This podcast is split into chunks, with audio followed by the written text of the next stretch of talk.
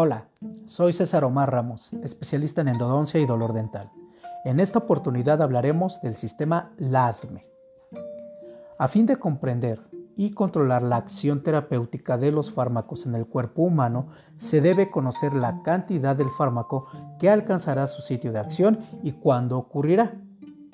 Los mecanismos de liberación, administración, distribución, metabolismo y excreción son procesos de farmacocinética. El uso de estos parámetros y su conocimiento general pueden incrementar la probabilidad de éxito terapéutico y reducir la aparición de efectos adversos.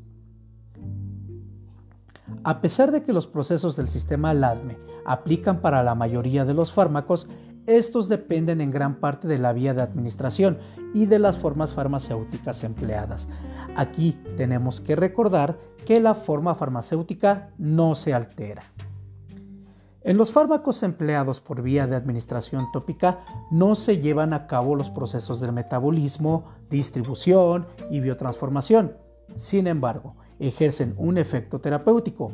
Asimismo, los procesos son simultáneos y con preponderancia de uno en relación con el otro, por lo que necesitan estudiarse de manera separada.